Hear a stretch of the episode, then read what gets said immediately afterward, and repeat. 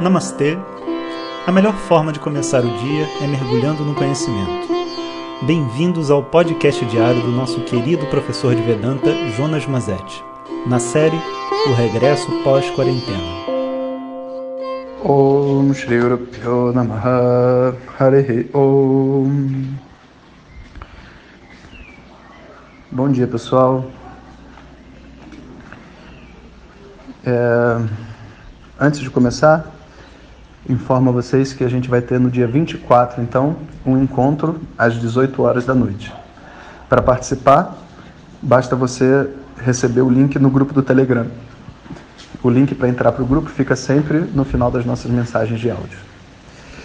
Hoje, eu vou continuar com as perguntas, porque tem tanta pergunta sobre paternidade, sobre a experiência do que está acontecendo agora comigo, que eu acho que está sendo um bom fluxo, né? E as pessoas estão dando um bom feedback. Então eu vou continuar dando esse caminho. Essa pergunta é da Monique. Sou mãe de adolescente, estudo na turma regular, procuro colocar em prática os ensinamentos. Sabendo que o adolescente está em transição, como avaliar o quanto posso e devo intervir? Como mostrar a responsabilidade e o compromisso? Como trabalhar em mim a liberdade dele? Questões como estudo e procrastinação. Bom, então vamos pensar num, num, modelo de entendimento de criação de filhos, tá? Que é assim: até os três anos de idade, a principal coisa que você vai dar é a sua presença e a sua energia, a sua estabilidade interna. Isso tudo vai dar uma, um, um marco dentro da mente da criança de que tipo de energia ela deve viver. Quando eu digo tipo de energia, não é uma coisa abstrata, é tipo assim, é, o tanto de euforia que ela tem, o tanto de tristeza. Tudo isso é uma mimetização e uma resposta complementar ao que os pais vivem, como que é a casa dela. Isso vai até os três. Depois, dos três até os onze, mais ou menos, de acordo com o que eu aprendi dos meus professores, tá? Não sou psicólogo, só estou falando como um professor de Vedanta que ouvi muito sobre esse tema, beleza? Então, até os 11 anos de idade, assim mais ou menos, de 3 aos 11, o, o que vai ser aprendido são o valor através de comportamentos. Então, o que, que é o carinho? Né? Você vai ter, então, demonstrações de afeto, carinho, e você vai, então, entender o que é o carinho. Então, por exemplo, uma, como foi o meu caso, né? Tipo assim, na minha família tinha muita gente que fazia piada, e piada era uma demonstração de afeto. Então, fica impresso na minha personalidade, né? Quando tem uma pessoa que eu gosto muito, eu faço uma piada com ela, porque essa é a maneira que eu aprendi de demonstrar afeto. Então, cada um de nós vai receber então valores de comportamento. Esses valores todos são dentro dessa fase. Essa fase, então, ela vai é, ser uma fase muito boa, muito bonita, né? Se houver realmente uma harmonia de, de vida na família. Quando não há, a gente acaba imprimindo dentro da mente das crianças uma ideia de que o mundo não vale a pena, de que, sabe, de, de desacreditar em si mesmo, de uma baixa valorização, tudo isso, né? E depois dessa fase dos 3 aos 11, começa então a entrar na adolescência, dos 12 até os 18, já não tem nada para mudar na estrutura da personalidade dessa pessoa. Agora, ela está fazendo uma emancipação. Ela vai estar tá adquirindo responsabilidade valores, mas não, não os valores das suas emoções né, comportamentais, os valores humanos, valores éticos. Né? E é, ela, ela, ela vai estar ganhando esses valores éticos, ela vai estar se emancipando, né? e responsabilidade, exatamente. E ela vai estar então agora se tornando uma pessoa separada dos pais.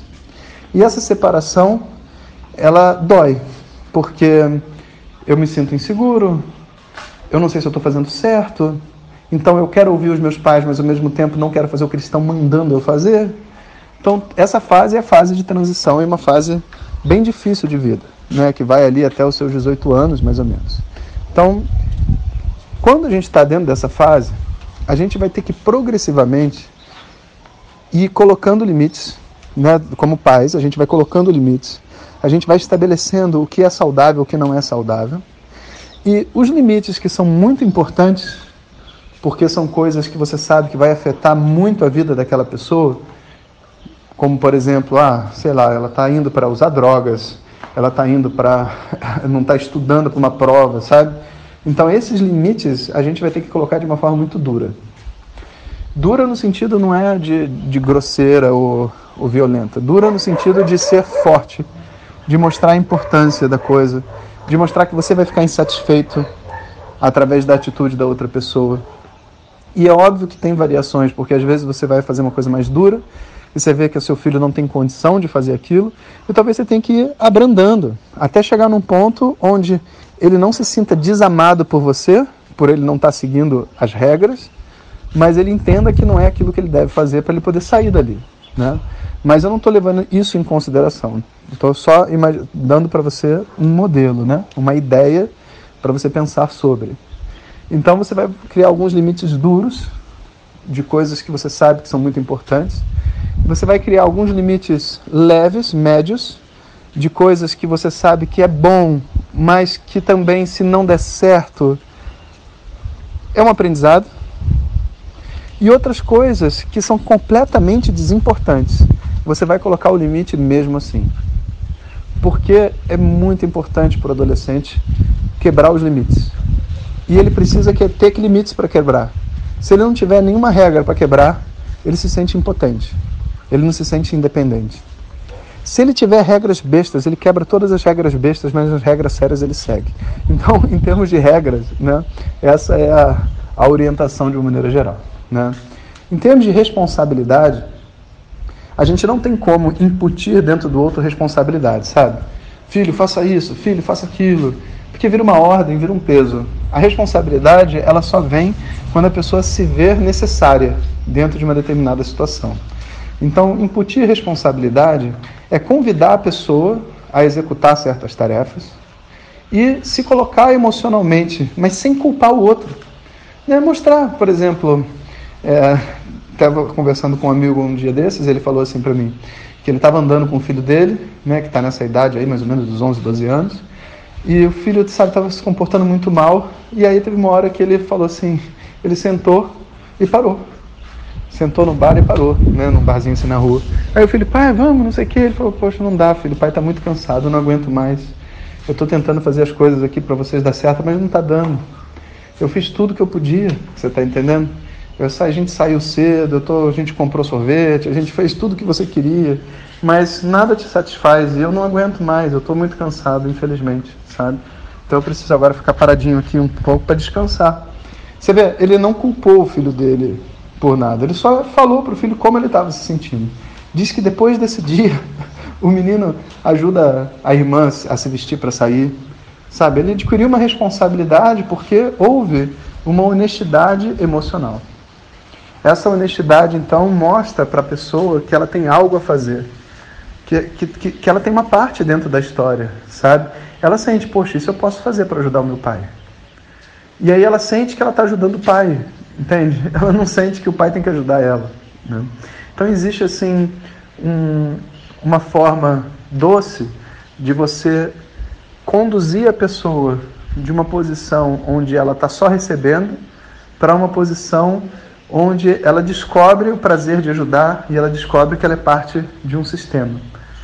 O difícil é porque as mães e os pais, nas suas ansiedades e insatisfações, querem fazer isso com pressão querem mandar, querem falar. Eu tenho, olha, é muito importante para a mamãe que você faça isso, você está entendendo? Se você não fizer, a mamãe vai ficar triste, sem brincadeira. Eu gostaria muito que você fizesse, sabe? Tudo isso é escutado como cobrança, porque não tem vulnerabilização, sabe? É só pedido. Então a gente tem que aprender a colocar essa responsabilidade através de um equilíbrio humano lidando com outro adulto. Por mais que seja uma criança, você vai lidar como se fosse um adulto.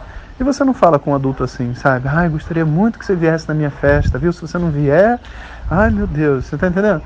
Ninguém vai na tua festa assim, todo mundo te odeia, sabe? Então, assim, a gente, para poder falar com um adulto, você falaria com sinceridade, né? Ó, eu gostar muito que você viesse, mas sinta-se à vontade se você não quiser vir, sabe? Sinta-se à vontade.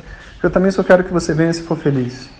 E outra pessoa se sente respeitada, né? E aí ela pode ser convidada a uma responsabilidade. E por último, essa emancipação, né, que é esse momento onde a pessoa tem que se sentir dona da própria vida, ela vai surgir com uma espécie de rebeldia. Né? E o que você tem que deixar claro para ela, sempre, é que ela é livre para fazer o que ela quiser. Olha, você é livre para fazer o que você quiser. Não sou eu que estou te dando essa liberdade. Você é livre para fazer o que você quiser. Eu reconheço, você é livre para fazer o que você quiser. O que eu estou falando para você é só o que eu acho que é melhor. Mas se não der certo, o que você, se você seguir outro caminho e não der certo, tá por sua conta e risco. Tá? Tá por sua conta e risco. E aí o que, que acontece agora? A pessoa só segue o caminho dela se ela realmente assumir a responsabilidade pela vida dela. E não quer dizer que você não vai ajudar, mas a sensação da pessoa de liberdade só vem quando ela sente que ela está tomando uma decisão e que a decisão que ela está tomando não, não vai com o apoio dos pais. Aí ela se emancipa. Ela fala: então, então eu vou me virar. Se é, se é assim, então eu vou fazer tudo sozinho. Se é assim, então eu vou me, sabe, eu vou ganhar meu dinheiro, vou fazer minhas coisas, não quero mais saber de você. Tá bom, deixa ela pensar assim. Na hora que ela precisar, ela vai voltar correndo e você ajuda. Mas essa, essa, esse posicionamento cria dentro da mente dela uma identidade, sabe? E não precisa ser com, obviamente, com essa grosseria toda. Dá para ser de uma maneira muito, muito suave, muito simples, né? Onde a pessoa entende que agora é o momento dela seguir a vida dela e que ela tem que ser capaz de se sustentar, de prover para ela mesma, de se estabilizar emocionalmente sozinha, de não contar com um apoio é, demasiado de uma figura paterna ou materna quando ela já não é mais criança. E a gente, em geral, cria isso no adolescente, mesmo antes dele ser adulto. Quando ele está fazendo seus 15 anos, entende? A gente, os pais fazem assim, tem alguns pais, né, que fazem isso, né? Eles pegam assim, vamos supor, chega pro filho e fala assim, filho, vamos bater um papo agora. Você já tem 15 anos, agora você já é um adulto, né? Então, é, eu vou te tratar a partir de hoje como um adulto. Porque você é um adulto, você fez 15 anos, aí tem a festa de 15 anos, né? É, e tudo mais. Aí geralmente o pai dá uma faca pro, pro filho, né? Para a menina dar uma festa, é assim. E agora você tem que ser responsável pelas suas decisões, entende? Sempre estarei apoiando você no seu coração, não na vida. Se você fizer errado, você vai pagar, sabe? Aí a pessoa meio que tipo assim, ela meio que toma um choque de realidade. Às vezes ela se sente abandonada, mas é melhor ela se sentir abandonada, entre aspas, com 15 anos de idade, com você do lado, podendo ajudar ela, do que com 21 anos de idade ela ainda se sentir presa aos pais, sabe? Então, esse é um, um ritual de emancipação né, que toda a sociedade tem, sabe? A festa de 15 anos, a, a, a formatura, às vezes, do colégio. Né? Na, na, minha época tinha essa coisa da formatura do colégio.